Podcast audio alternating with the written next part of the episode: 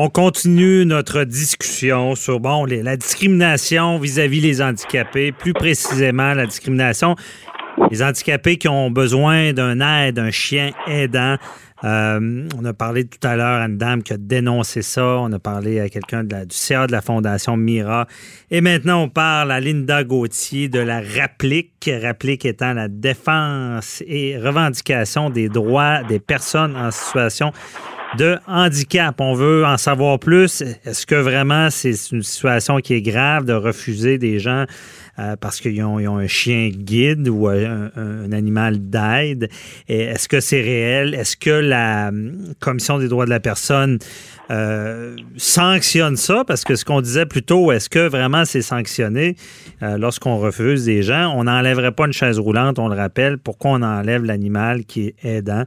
bonjour, Madame Linda Gauthier. Oui, bonjour. Merci d'être avec nous. Donc, c'est quoi la situation au Québec en lien avec les, les, les, les Est-ce que c'est vrai qu'on refuse euh, des personnes dans des commerces ou autres lieux?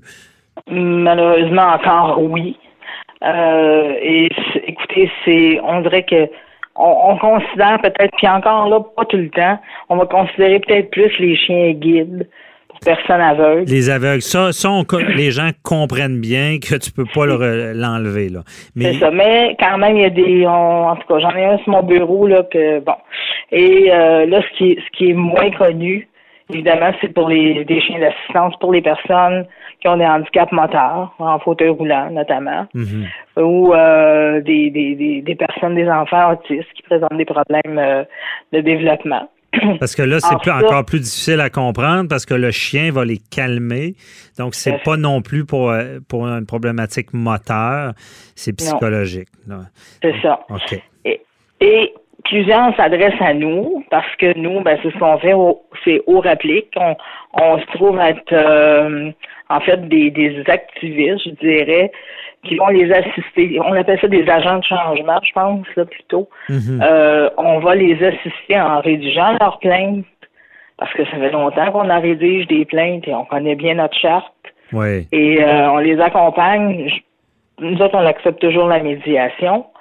Alors, si la mise en cause, évidemment, accepte la médiation, souvent, ça se règle là. Le problème, c'est que ça ne se règle pas toujours là et ça peut, à la limite, prendre le biais des enquêtes, un peu comme dans le dossier de Mme Turgeon. Mhm. Euh, la dame qu'on a entendue plutôt en entrevue.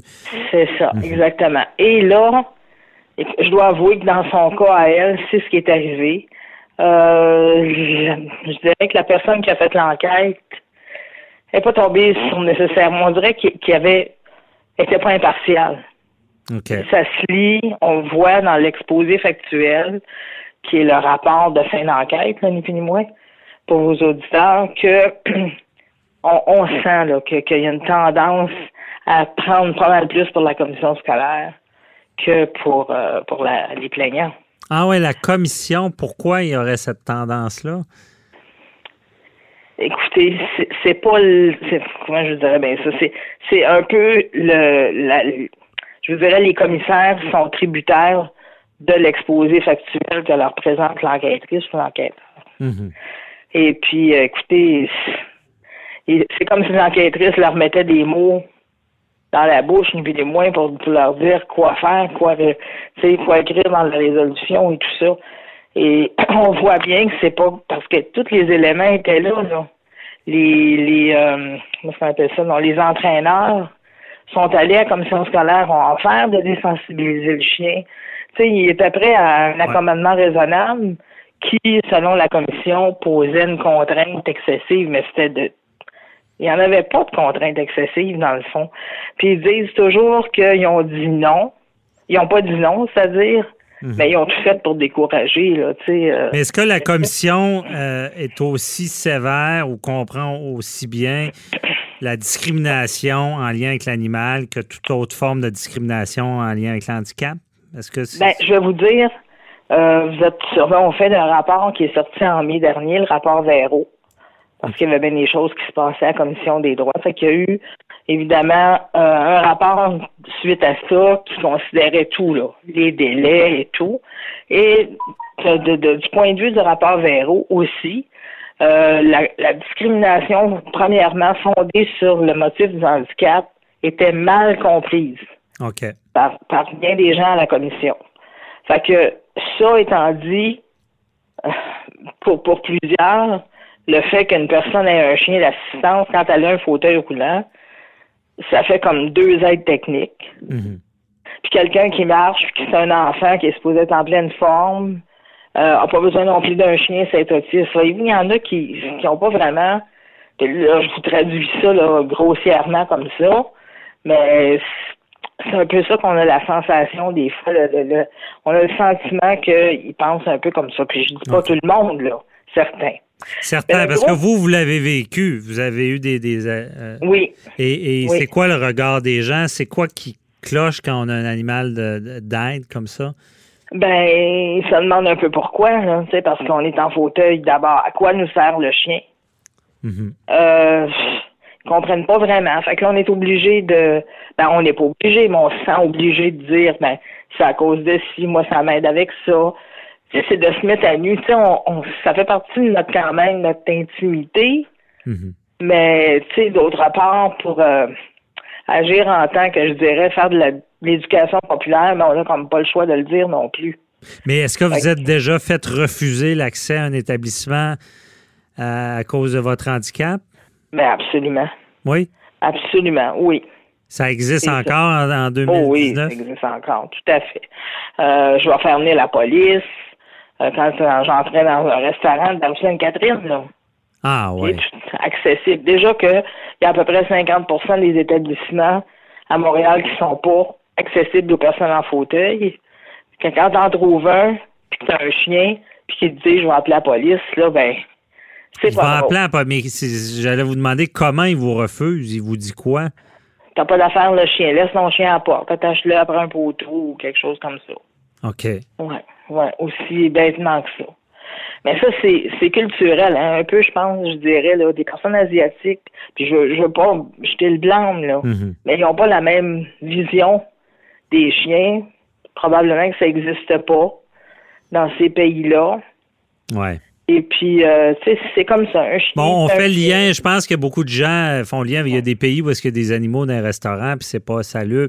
Les gens font peut-être pas la différence. C'est pour eux, c'est un animal, un animal. Ils comprennent pas qu'il y a une évolution, que, le chien va euh, pouvoir être formé à aider la personne handicapée. Exactement, exactement. Mhm. Mais où, où, le gros, où je dirais où, le, où est le gros problème avec la commission, c'est plus euh, macro que ça encore.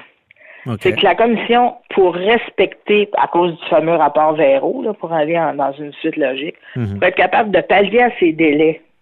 Parce qu'il y a beaucoup de demandes, là. Il y a énormément de demandes, surtout de la part des, personnes handicapées.